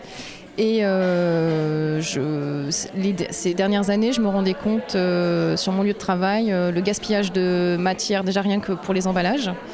Pour les emballages, quand on reçoit les vêtements, même dans les magasins, c'est emballé dans du papier de soie, les sacs, etc. Et puis bon bah après on sait que bah, quand on est dans la mode on est un petit peu au courant de, de comment c'est fabriqué etc. Et on sait que bah, les, teintures c'est très polluant etc. Donc euh, oui ça me parle et donc aujourd'hui justement je viens faire du bénévolat pour Zero Waste France pour leur défier rien de neuf pour sensibiliser justement aussi euh, à, ce- à cette problématique euh, et donc plus s'axer sur le- la seconde main. Donc toi-même, ta propre façon de consommer la mode a changé? Tu t'es Oui. orientée vers de la seconde main Oui. ou- Tout à fait. Euh, j'ai vraiment. euh, bon, pareil, quand j'ai travaillé dans la mode, euh, j'avais des vêtements qui étaient offerts. Donc j'ai vraiment une garde. J'avais une garde-robe complète. Et en fait, de- depuis que je ne travaille plus, enfin, dans la mode et depuis que je suis dans une démarche zéro déchet, je réduis mes achats. Et si j'achète, euh. Alors j'ai beaucoup donné aussi. J'ai vidé mon, mon armoire parce qu'il y a beaucoup de choses que je mettais plus. Et quand j'ai envie d'acheter quelque chose, c'est vraiment euh, dans le besoin. Bon, on a une petite envie quand même. On reste des femmes, hein, on a envie quand même de, de se faire plaisir. Mais c'est en seconde main. Donc je vais sur Vinted, Le Bon Coin, et euh, voilà, j'achète. Je fais des économies, puis je sais que j'agis pour l'environnement. T'as réduit la taille de ton dressing aujourd'hui? Ah oui, alors là nettement. J'ai encore fait tout récemment un, un tri. Je me dis mais j'en finis pas. Et euh, parce que j'ai travaillé 10 ans pour la même euh, société. Et donc j'avais des, j'ai 10 ans de vêtements. euh, voilà. Quand tu achètes des vêtements neufs, qu'est-ce que tu regardes en premier sur ces vêtements? Qu'est-ce qui te convainc de l'acheter? Comment est-ce que tu veux que ce soit matérialisé l'engagement éco-responsable? Bah, je regarde la matière. C'est euh, bon, c'est une des, je pense, une des premières euh, caractéristiques, voilà, qui, voilà, qui compte. Euh, bah, il y a le confort, mais bon après l'impact que, ça a sur sur l'environnement. C'est voilà, c'est oui, c'est d'abord les matières. Voilà, c'est vraiment. Et puis après, bien sûr, on réfléchit. maintenant on sait comment sont fabriquées les, usines délocalisées, comment c'est fabriqué, les conditions de travail. Donc on en prend quand même conscience, même dans son acte d'achat. Et le fait de ne pas acheter neuf, c'est aussi dans cette démarche-là, parce que bon, je vais pas, euh, je me dis bon, ok, ça a été fabriqué par ces usines-là, mais bon, je contribue pas à acheter encore du, euh, du neuf, à encourager encore cette fabrication-là. Voilà, je sais pas si c'est clair. Donc tu privilégies une production locale euh, ben, Production locale, bah, comme j'achète plus de neuf, c'est voilà. Si j'achète du neuf, par contre, oui, je privilégierais plutôt euh, la, boutique de, ma, dans ma ville. Euh, je vois, c'est pareil. J'ai ma sœur qui habite dans une petite ville de province. Bah, elle privilégie euh, les petites boutiques de son village pour faire vivre l'économie, puis que ce soit plus local. Et c'est des marques françaises, voilà. Tu me dis que tu fais attention aux matières. Qu'est-ce que tu privilégies comme matière du coup? Je privilégie les. Bah, je préfère les matières naturelles. Voilà, coton, euh, lin. Bon, c'est vrai que le coton, c'est aussi très, c'est un gros impact environnemental, mais bon, mais c'est pareil, j'achète euh, en seconde main, donc je, je réduis quand même euh, mon impact par rapport à ça. Merci beaucoup, Aline. Merci.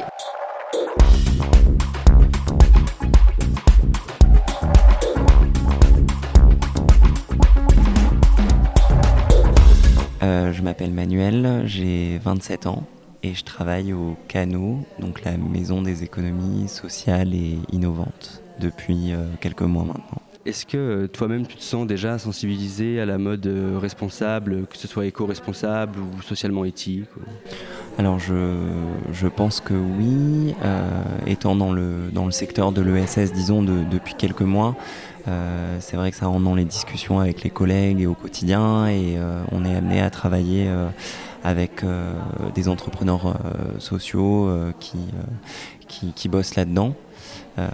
donc, donc du coup, je, on va dire que je suis de plus en plus sensibilisé sur les modes de production, de, de, de fabrication et de, et de communication là-dedans. Voilà. Donc vous en parlez avec euh, tes collègues, euh, tes amis autour de toi, et qu'est-ce qui en ressort? Que, Est-ce que euh, tu sens que les gens ont de plus en plus conscience de, des enjeux de la mode éthique Est-ce que toi, ça te permet aussi de t'enrichir là-dessus Alors, avec mes collègues, je pense, qu'ils en ont pleinement conscience, dans le sens où ils travaillent au quotidien pour réunir des, communautés d'acteurs qui travaillent là-dedans, de, mise en valeur aussi des, entrepreneurs sociaux. Euh, maintenant, euh, je pense que ça a changé ma vision.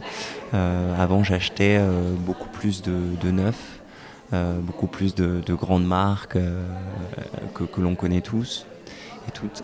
De fast fashion De De fast fashion ou De, de Qu'est-ce que tu entends par là de, Est-ce que c'est des grandes marques de grands groupes qu'on ne citera pas avec des vêtements à plus ou moins bas prix ou est-ce que tu te dirigeais plutôt vers des marques un peu sur un segment de marché un peu plus élevé?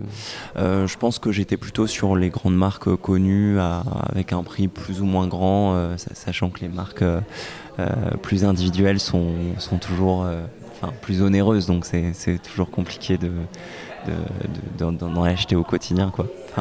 À quoi est-ce que tu fais attention quand tu achètes un vêtement neuf, en l'occurrence? Euh, déjà, j'évite bon, ces derniers mois d'acheter neuf et du coup, je fais, euh, enfin, depuis quelques temps, je fais, je fais attention en achetant euh, au moins fait en Europe dans la mesure du possible. Fait en France, c'est le, le, Graal, on va dire, mais, mais c'est vrai que c'est compliqué pour une question de, de prix. Euh, tout ce qui est euh, la, mode euh, made in France en, général, que ce soit pour des pièces basiques comme un t-shirt ou un jean, ça t'invite des sommes conséquentes et du coup on se rabat vers d'autres grandes marques qui ont des prix un peu plus accessibles quoi. Mais je fais attention aux composants, à leur origine et à la fabrication. Euh, j'évite de plus en plus d'acheter, euh, je sais pas, pour un exemple concret, des, baskets. Euh, j'essaye d'acheter au moins des baskets qui soient faites en Europe. Et c'est vrai que là, ces dernières années, il y a eu un, développement de, de, grandes marques qui travaillent avec des process, enfin qui emploient des, personnes avec un certain cahier des charges de conditions qui sont différentes dans les, dans les autres pays producteurs comme l'Asie par exemple. Et du coup, euh, j'essaye de faire attention à ça dans la mesure du possible et d'acheter en seconde main euh, dans des prix marchés euh, ou récupérer des, des, habits de mes amis ou de mes parents, je sais pas. On essaye quoi, en tout cas.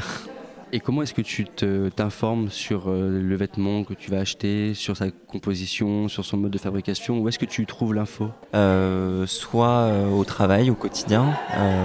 comme je te le disais au début, on travaille avec des, des, producteurs ou des entrepreneurs sociaux qui sont dans l'industrie du textile. Du coup, en discutant avec eux, au détour d'un coulant, on apprend énormément de choses sur ce qu'il faut faire et ne pas faire, quels sont les modes de fabrication que eux choisissent. Euh, euh, comment ils travaillent. Euh, enfin, récemment, on a bossé avec des, boîtes qui récupéraient des déchets de tel ou tel secteur. Et ça, j'ai l'impression en tout cas que ça se fait beaucoup. Sur l'upcycling ou le, recyclage de, matières premières. Et du coup, il m'apporte beaucoup de connaissances. Après, il y a certaines marques qui le décrivent très bien sur leur site. Et euh, après, on croit, on ne croit pas, mais, euh, disons que j'ai pas de site de, référence, c'est vrai. Du coup, tu trouves que c'est plutôt simple ou plutôt compliqué de trouver l'info? Est-ce que tu aimerais qu'il y ait peut-être plus de canaux de com là-dessus? Euh, Oui, après, je, pense que le plus difficile, c'est de prendre du recul. L'élément essentiel, c'est qu'il y, y, a des marques qui ont compris que les consommateurs euh, urbains, en tout cas dans les grandes villes euh, en France et de plus en plus au niveau national, euh, veulent avoir un impact en tant que consommateur. Et donc on voit, je sais pas, une marque A, B ou C, et les trois disent, voilà, nous on utilise tel matériel, on travaille avec tels artisans en France, on travaille bien.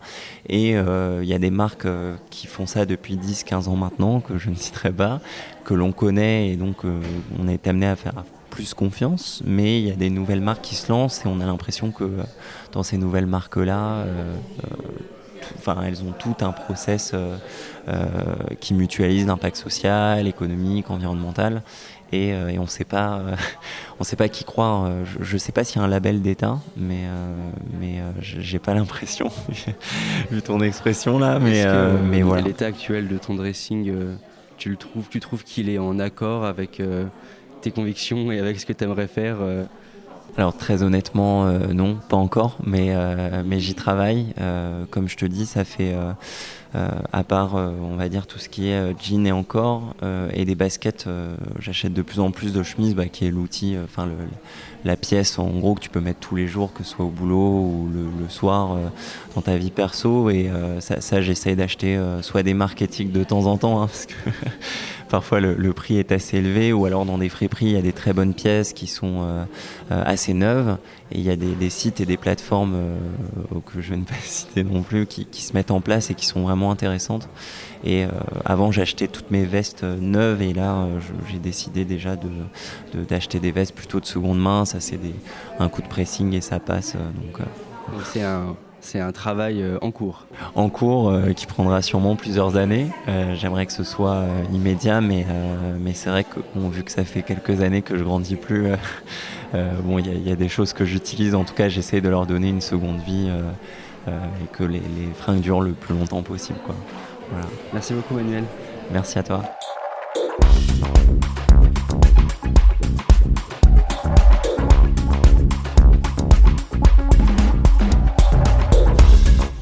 Eh bien, je m'appelle Clément, je suis étudiant en design de matériaux et j'ai 20 ans euh, cette année.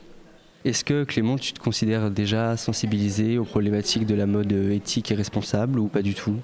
Euh, En partie, oui. Dans le cas de la formation, euh, effectivement.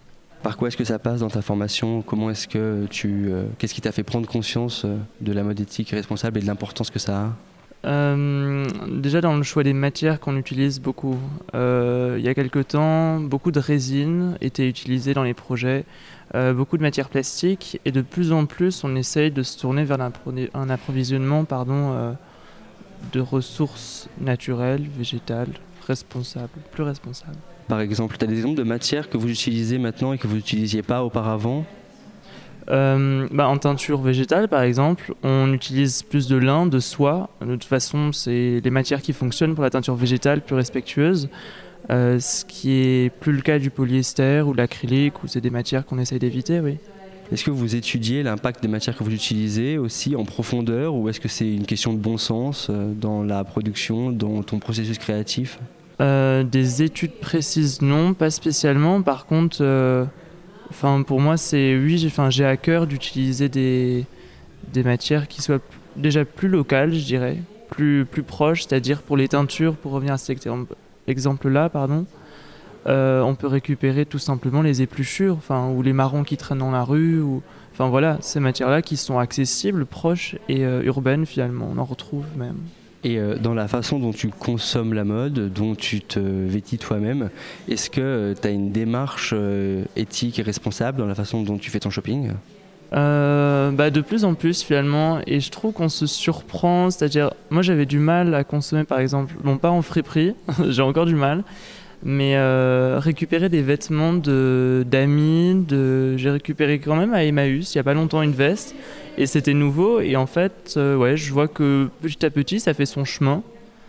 Et on essaye de trouver des vêtements en coton bio quand c'est du neuf, des marques qui ont déjà des, des, comment dire, des positionnements plus éthiques. Et puis sinon se tourner vers la seconde main.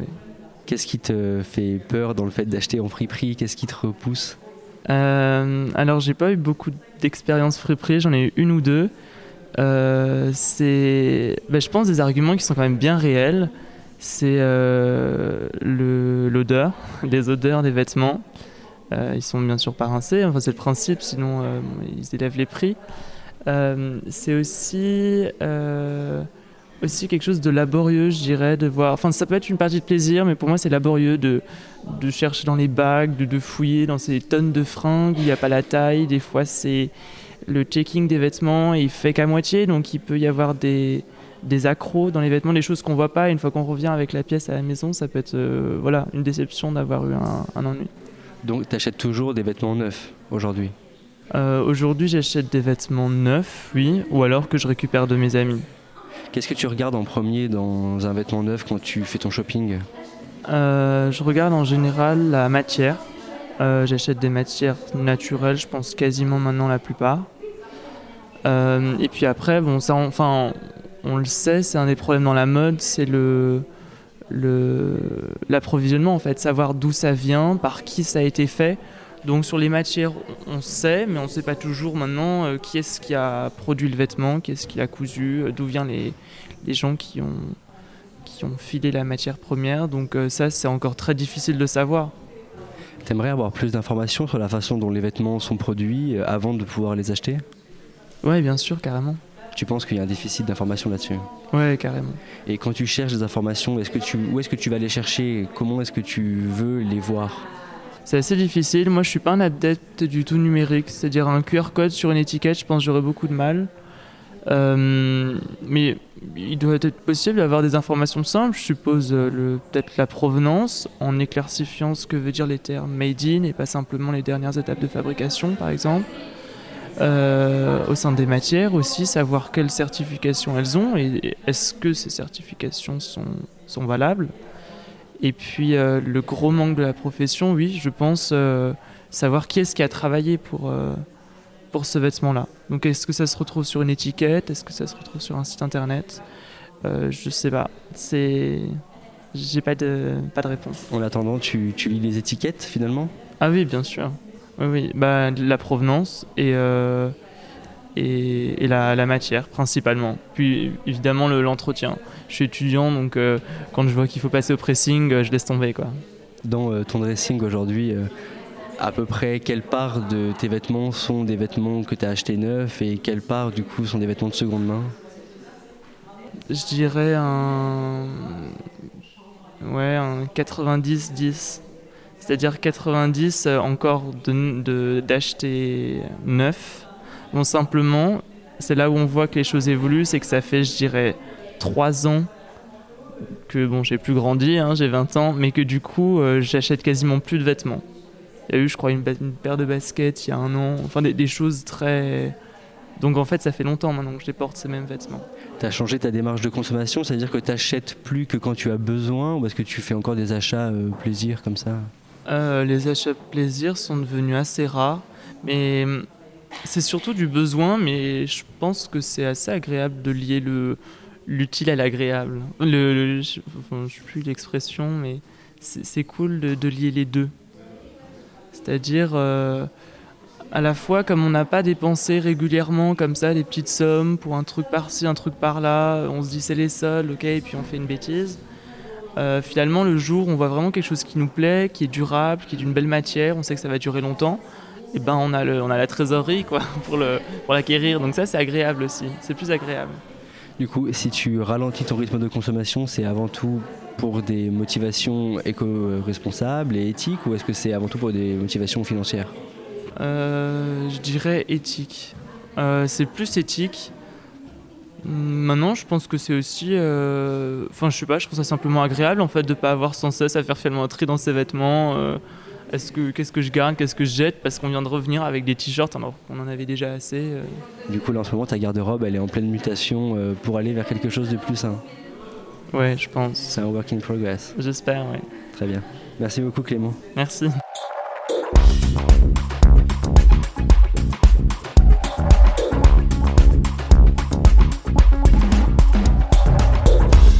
Alors moi je m'appelle Tom, j'ai 20 ans.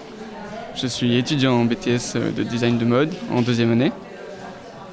Et je suis là pour, euh, pour parler de, de la mode éthique en quelque sorte, si j'ai bien compris. En tant qu'étudiant en design de mode, est-ce que tu considères que tu es assez informé sur euh, les problématiques liées à la responsabilité et l'éthique dans la mode? Alors euh, oui, oui, je trouve qu'on on est, on est, assez, euh, on est assez bien informé à, à partir du moment où on y porte un intérêt, de toute manière en fait. Donc il, il suffit de, de chercher des, des médias ou de, d'avoir des liens qui sont connectés à, à cette façon de- d'acheter, de, consommer. Donc à partir du moment où il y a un intérêt par, euh, par la personne, c'est- assez facile de trouver, je trouve. Toi-même, en tant que consommateur de mode, tu fais attention à te diriger vers une mode euh, éthique, responsable? Oui, oui je, je, je, je tends vers ça. J'essaie de, de limiter mes, mes achats au possible. J'essaie de, de, de consommer le moins possible de, de, de plastique, une approche du, du zéro waste en fait, en quelque sorte, et euh, de, recycler, de faire le tri, de tout ce qui est possible. J'essaie de parvenir de le faire. Et t'achètes encore des vêtements neufs ou tu prends plus que des vêtements de seconde main? Alors non, en réalité, non, j'achète vraiment très peu de, pièces euh, neuves. Je me limite à, à quelques pièces par an. C'est des, des pièces qui sont assez qualitatives et pour lesquelles je suis prêt à y mettre le prix.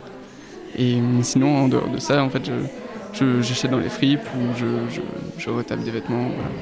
Parmi les pièces que tu achètes neuves, est-ce que tu fais attention à la façon dont elles sont produites, euh, où elles sont produites euh? Hmm. J'essaie de, de- de voir par rapport à ça justement. Donc j'a- j'avais, il y avait des marques qui auparavant que je, je privilégiais et puis en fait je me suis rendu compte que la façon dont ils produisaient n'était pas forcément euh, idéale. Donc du coup j'ai j'ai été forcé d'arrêter. Donc euh, voilà, en fait petit à petit c'est pour ça que je consomme de moins en moins. D'ailleurs c'est parce que je me rends compte que la plupart des marques euh, auxquelles, vers lesquelles on, on consomme euh, ne sont pas vraiment assez transparentes et ne sont pas vraiment ce qu'elles montrent en fait. Du coup, tu évites d'acheter chez une marque euh, dont tu n'es pas sûr et euh, qui n'a pas su te démontrer son engagement euh, en matière d'éthique et d'éco-responsabilité. Hmm, Oui, c'est ça. oui, oui. J'en finis par ne plus acheter presque. Qu'est-ce que tu attendrais d'une marque engagée euh, Qu'est-ce qui pourrait te convaincre euh, d'aller euh, acheter chez une marque une, donc une, bonne transparence déjà pour moi ça permet de, vraiment d'être au courant de, ce qui se passe, de comment c'est fait, donc comment ont été traités les, ouvriers, quels matériaux sont employés, savoir où est-ce que c'est produit, donc le mieux c'est que ce soit produit dans, le pays dans lequel on le consomme, donc vraiment quelque chose d'assez local, avec un, un cercle vraiment euh, ré- réduit en quelque sorte. Où est-ce que tu vas chercher ces informations-là quand tu as besoin de te renseigner sur une marque et sur les méthodes de production de la marque? Alors, il suffit des fois donc directement auprès de la marque, si justement si elle est d'accord, si elle est transparente, si les, les infos sont facilement accessibles en fait. Et si c'est pas le cas, il faut, il faut essayer d'en parler avec, euh, avec mes camarades donc, qui sont en mode aussi, ou alors sinon euh, je vois sur internet, j'essaie de regarder directement sur l'étiquette, voir ce qu'ils en disent. C'est pas si facile que ça en fait, l'air de rien, mais euh, il y a du travail. Tu penses qu'il y a quand même un problème sur la disponibilité de l'information en la matière je, je pense que. Je pense que quand même, bon, il y a des informations, mais elles sont pas toujours vraies. On, on des, informations- des, des informations, donc c'est pas très très transparent. Tu fais pas confiance en fait euh, en ce que les marques vont te dire difficilement. T'aimerais qu'il y ait quelque chose qui viendrait un peu euh, fact-checker tout ça? Ouais. J'aimerais qu'il y ait un, organisme qui ait euh, quelque chose qui puisse me qui puisse me certifier euh, une certaine valeur de, production et de oui voilà un, organisme qui puisse lister un, nombre de marques qui suivent justement vraiment toutes ces toutes ces valeurs mais il faut- il faudrait quelque chose qui soit vraiment euh, que tout le monde connaisse en fait un organisme vraiment répandu parce que je ne crois pas que ce soit vraiment le cas aujourd'hui. Est-ce que tu connais des labels qui viennent justement euh, valider euh, la qualité éthique d'un vêtement ou est-ce que tu n'en connais pas? Si tu en connais, tu leur fais confiance? Personnellement, j'en connais pas vraiment. Nous, dans l'école, on travaille donc on a, on a des, des informations par rapport au, au label directement de, des, des matériaux, des, des tissus. Donc, il y a le label GOAT, il y a plein de, il y a plein de labels. Mais euh, directement à propos des, des marques qui, qui, enfin, qui généralisent, je suis pas bien au courant, non, je sais pas trop. Et donc tu consommes majoritairement des vêtements seconde main maintenant? Oui. Est-ce que tu as remplacé euh, ton volume d'achat de vêtements neufs par des vêtements seconde main ou est-ce que justement tu as complètement euh, réduit ton, ta fréquence d'achat? Ah oui, oui, oui. oui. J'ai réduit, oui, c'est certain. C'est certain. Euh, Il y, il y a eu une époque où j'étais très consommateur, où je, je me posais pas vraiment de questions, et bon, ça se faisait comme ça. C'est très facile en fait d'acheter quand on se pose pas de questions. Et quand on se pose, quand on commence à, réfléchir à notre impact, en fait, tout de suite on se rend compte que hmm, c'est un peu difficile. Et, donc au final, quand on trouve pas les informations, quand on n'arrive pas à trouver ce qu'on veut, on consomme moins. Moi je consomme moins tout simplement maintenant, beaucoup moins. Et depuis quand tu as adopté ce nouveau mode de consommation? Hmm, je dirais un an, un an et demi, quelque chose comme ça. C'est un work in progress encore. Oui, c'est ça, toujours, toujours. Très bien. Merci beaucoup Tom. Merci.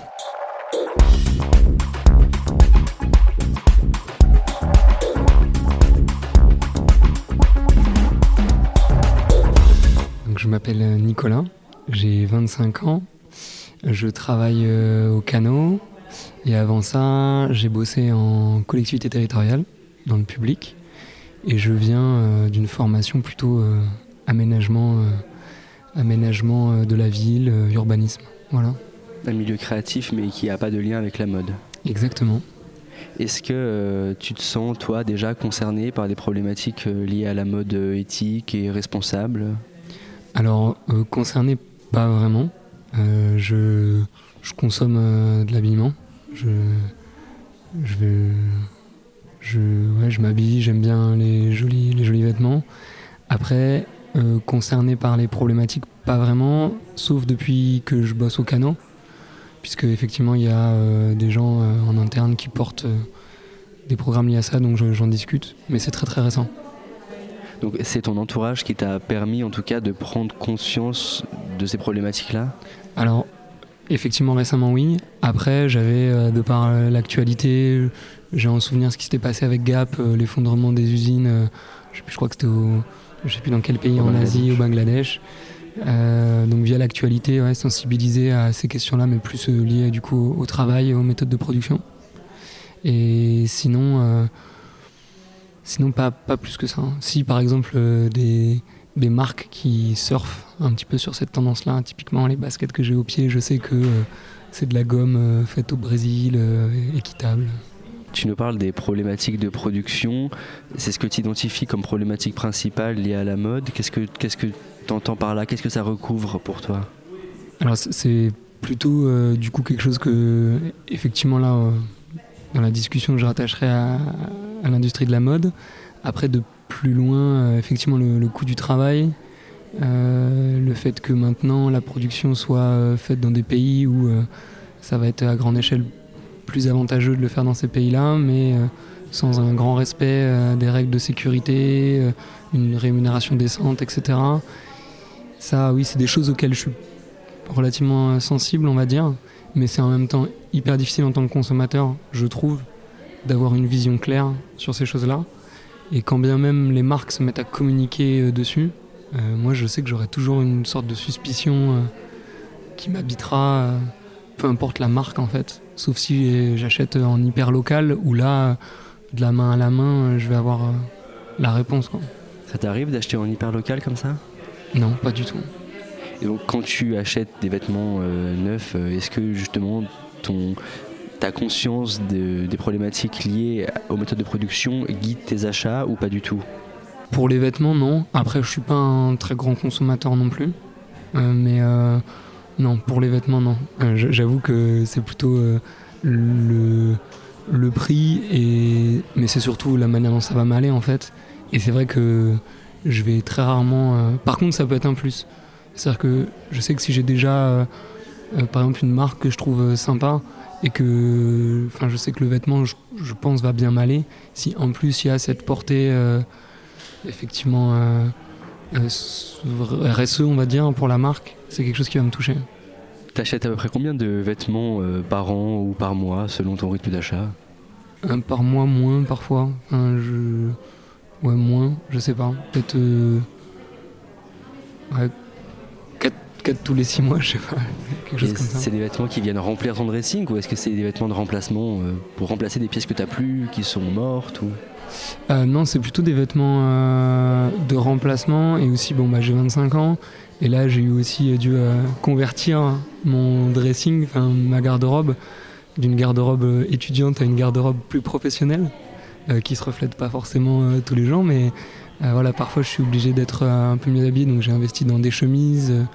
et c'est vrai quand j'ai pu me permettre d'acheter des jolies fringues, ce que je faisais pas forcément avant, et j'ai été vers des marques qui produisaient, je savais, des beaux tissus, mais j'ai pas du tout regardé si c'était des marques qu'appliquaient euh, des, critères éthiques euh, dans euh, leurs achats, le traitement des vêtements, la rémunération qu'elles faisaient des, employés qui produisaient, etc. C'est pas quelque chose que j'ai regardé. Mais j'étais content de pouvoir m'acheter des beaux vêtements. T'as pas regardé ces informations parce que t'as pas su les trouver ou tout simplement parce que t'es passé à côté Je suis passé à côté, alors j'ai regardé les étiquettes après. Made in Tunisia, Made in. voilà, j'ai regardé où est-ce que c'était produit. Si c'est ça auquel je pensais. J'ai acheté un jean Levis il y a quelques. un an au moins. Et euh, dedans, j'ai remarqué, d'ailleurs, en je l'ai remarqué il n'y a pas longtemps, dedans, il y a une petite inscription waterless, je crois. Et du coup, euh, c'était une euh, prescription pour l'utilisateur en disant que ça servait à rien de le laver souvent, qu'un jean c'était fait pour être porté. Et en fait, ils, incitaient dedans à ne pas justement trop le laver.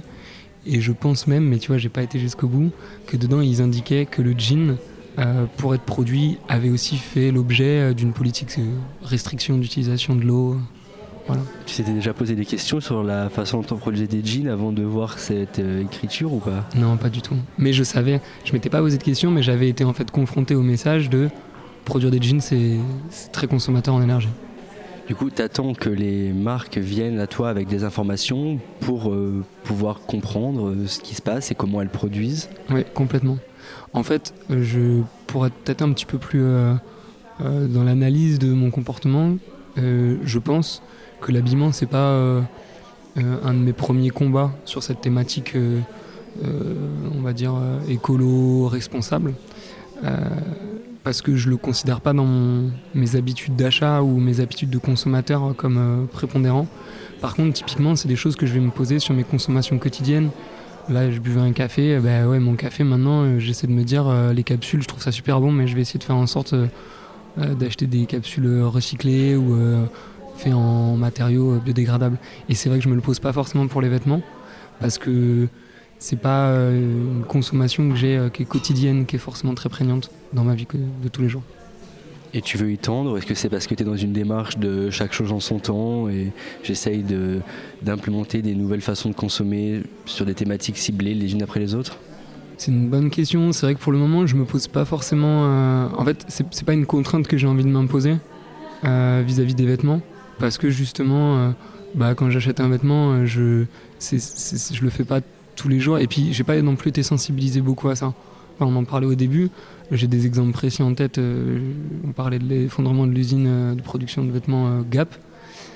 Mais c'est vrai que quand je vois un vêtement, je vais pas forcément me dire ah ça pollue ou ah ça engendre des, des, rémunérations très très basses, des conditions de salaire très mauvaises. je pense que c'est juste, j'y suis pas encore très très sensibilisé. Et petit à petit, tu essayes d'adopter un comportement plus conscient alors j'essaie d'adopter un comportement plus conscient mais c'est ce que je disais aussi en, interlude, c'est que je suis aussi dans un environnement de gens qui se posent ces questions-là. C'était pas du tout le cas euh, il y a par exemple six mois, et du coup c'est pas des questions que je me posais non plus. Donc je pense que l'environnement dans lequel on évolue, les gens qu'on côtoie, euh, ont cette influence sur nous. Il y a un peu cet effet de, de groupe sur euh, ce questionnement-là. Et moi, il y a six mois, j'étais avec des gens qui s'en foutaient un petit peu des fringues, qui n'étaient pas du tout dans ces questions-là, qui étaient sur d'autres combats du coup. Et euh, je- aujourd'hui, en fait, ce changement d'environnement, il me fait me poser des questions sur cette thématique-là. Donc c'est en train d'évoluer du coup. Exactement. Très bien. Merci beaucoup Nicolas. Eh bien, merci beaucoup.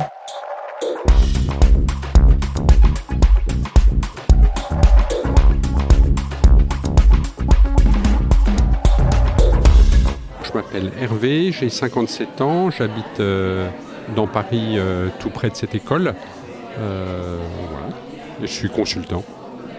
Euh, Hervé, est-ce que vous avez un rapport euh, à la mode? Est-ce que vous consommez la mode? Est-ce que vous vous intéressez à la mode?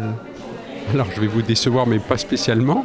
Euh, je, cons- je consomme forcément des vêtements comme tout le monde, mais je n'ai pas de rapport particulier à la mode. Vous achetez de la mode pour vous vêtir grossièrement Il a pas de, Vous n'avez pas d'approche euh, Vous vous posez pas de questions sur la mode Bah forcément, après avoir vu cette expo euh, un peu plus, et puis surtout en, euh, j'ai des- la génération d'après qui nous sensibilise, en fait, plutôt nos enfants. Est-ce que justement vous parlez d'être sensibilisé, euh, donc c'est quelque chose qui se fait petit à petit. Est-ce que euh, vous avez opéré un changement dans votre façon de sélectionner vos vêtements, dans votre façon d'acheter des vêtements? Alors en fait, le, le- ce qui est intéressant à travers cette expo, c'est qu'on voit qu'il y a euh, moyen de concilier le fait d'acheter des vêtements et, l'impact euh, écologique, euh, sachant que pour le moment, la position de nos enfants, c'était plutôt de ne pas en consommer, enfin d'en consommer moins. Quoi, hein. Et vous vous n'avez pas envisagé d'arrêter la consommation de vêtements? Vous êtes plutôt en train d'essayer d'appréhender une nouvelle façon de consommer? Bah, justement, l'idée était plutôt de limiter la consommation et là, ce que montre cette expo, c'est qu'on peut aussi euh, continuer à consommer du vêtement de manière plus éco-responsable, si je peux dire. Qu'est-ce que vous identifiez comme problématique dans la mode euh, en matière d'éthique et d'éco-responsabilité euh, Quels sont selon vous les problèmes dont vous avez connaissance? Oh, bah, c'est euh, une multitude de problèmes, hein, de- de- depuis euh, l'impact sur l'eau, euh, l'impact sur le réchauffement avec les transports, l'impact sur le travail des personnes qui, qui font les vêtements. Donc, Idéalement, euh, si vous deviez euh, définir euh, une marque ou un vêtement parfait sur, de ce point de vue-là, qu'est-ce que vous aimeriez que ce vêtement présente comme caractéristique? Bah, qu'il ait un impact sur la planète, j'allais dire le plus réduit, voire positif. Qu'il soit produit localement, qu'il soit produit avec des matières responsables. Je parlerai plus de matières responsables que de produits localement, moi. Est-ce que vous, vous êtes à l'écoute du discours des marques là-dessus? Est-ce que vous écoutez ce que les marques ont à dire? Et est-ce que vous êtes sensible à ce discours-là? Je commence à l'être, je veux dire. Je ne l'étais pas du tout il y a 5 ans et un petit peu maintenant. Donc, quand une marque présente un discours où elle valorise ses démarches euh, éco-responsables ou socialement éthiques, ça peut vous, vous convaincre euh, de euh, vous habiller chez elle? De choisir cette marque-là, oui. En tout cas, vous la préférerez à une autre marque Voilà. Parfait. Merci beaucoup, Hervé. Avec plaisir.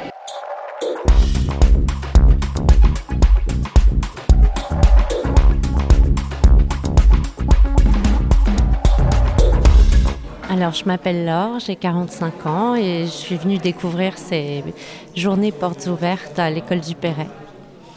Est-ce que vous êtes intéressé par la mode? Est-ce que c'est un sujet qui vous parle au quotidien et que vous vivez au quotidien? Euh, oui, bien sûr, déjà parce qu'il faut s'habiller tous les jours. Euh, et effectivement, euh, je suis comme beaucoup dans une prise de conscience. De, voilà, quand j'ai appris que mon jean, euh, alors là je suis en salopette en jean, c'est terrible, mais qu'il fallait 10 000 euh, litres d'eau pour euh, fabriquer un jean, j'étais complètement euh, voilà, confuse et euh, estomaquée. Quand est-ce que vous avez eu cette information? Quand est-ce que vous avez commencé à prendre conscience du coup de l'impact de la mode? Il y a quelques années, enfin je dirais, enfin pas, pas non plus 10 ans, je dirais 2-3 ans. Et depuis, c'est un sujet qui vous intéresse et vous, êtes essayé, vous avez essayé d'aller plus loin Oui, mais je, oui, je, moi je fais beaucoup de, de recyclage et je fais beaucoup de, je m'habille beaucoup en deuxième main. mais je crois que c'est une démarche qui est plus globale aussi dans la façon de consommer. Qu'est-ce qui a changé dans votre façon de consommer Du coup, est-ce que vous faites moins de shopping?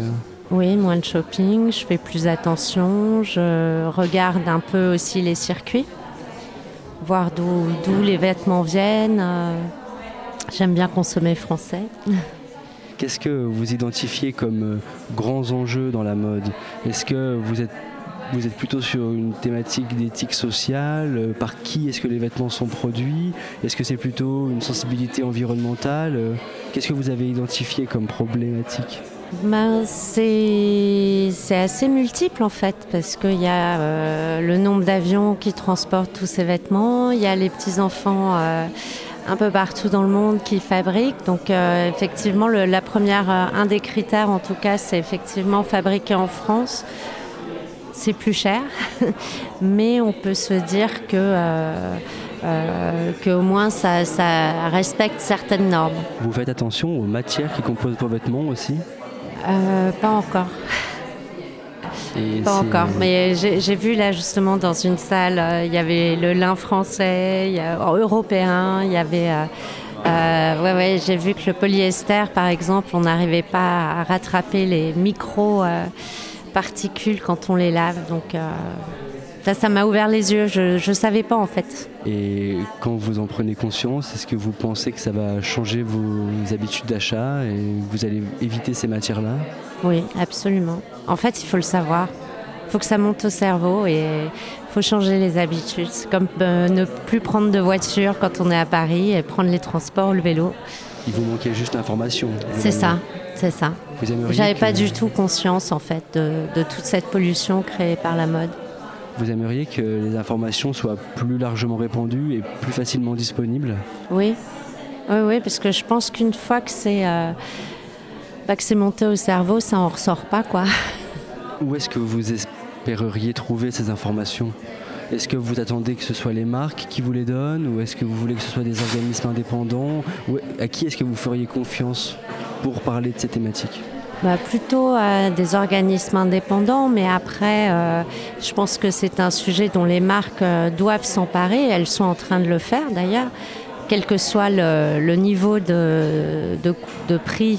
Que ça, enfin, ce que je veux dire, c'est que ça soit dans le luxe ou dans le prêt-à-porter, les enjeux environnementaux deviennent aussi un point pour l'image des marques. Donc ça, c'est pas mal parce que ça force un peu tout le monde, à la fois les fabricants et à la fois les consommateurs, à s'intéresser au sujet. Vous avez déjà, euh, vous, été touché directement par euh, des discours de marque sur ces sujets ou est-ce que vous n'en avez pas encore vu? Euh, J'ai entendu des marques de haute couture dire qu'elles feraient plus euh, de fourrure, plus de serpents, plus en fait tous les animaux euh, euh, dont la traçabilité n'était pas possible ou j'ai entendu ça. Alors c'est pas du tout des vêtements que je porte par principe d'ailleurs, mais mais j'ai entendu et on sent bien de toute façon à l'heure actuelle que c'est un vrai sujet la mode, la mode solidaire, la mode éco-responsable, la mode éthique. Je crois qu'il n'y a pas vraiment un seul nom à poser dessus parce que ça recouvre là aussi euh, différents volets qui concernent la fabrication, qui concernent euh, voilà, l'âge des personnes qui le fabriquent, euh, les matières utilisées. C'est encore très polyforme. Les conditions de travail des travailleurs et des travailleurs du textile aussi. Où est-ce que vous dites qu'on en parle de plus en plus Où est-ce que vous voyez ces discours apparaître? Dans les magazines, dans les, dans les reportages, euh, dans les médias. Et c'est toujours pas assez Ouais. Tout à fait. Merci beaucoup, Laure. Je vous en prie, Clément. Vous retrouverez les liens et les références citées dans les notes de cet épisode. Je vous invite à vous abonner sur la plateforme d'écoute de votre choix pour ne pas rater un épisode. Si vous souhaitez nous soutenir, la meilleure façon de le faire est de nous laisser un commentaire 5 étoiles sur iTunes qui permettra à d'autres de nous connaître.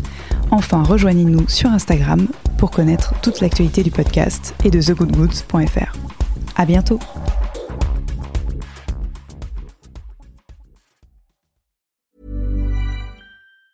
Mom deserves the best, and there's no better place to shop for Mother's Day than Whole Foods Market. They're your destination for unbeatable savings, from premium gifts to show-stopping flowers and irresistible desserts. Start by saving 33% with Prime on all body care and candles. Then get a 15-stem bunch of tulips for just $9.99 each with Prime. Round out Mom's menu with festive rosé, irresistible berry chantilly cake, and more special treats. Come celebrate Mother's Day at Whole Foods Market.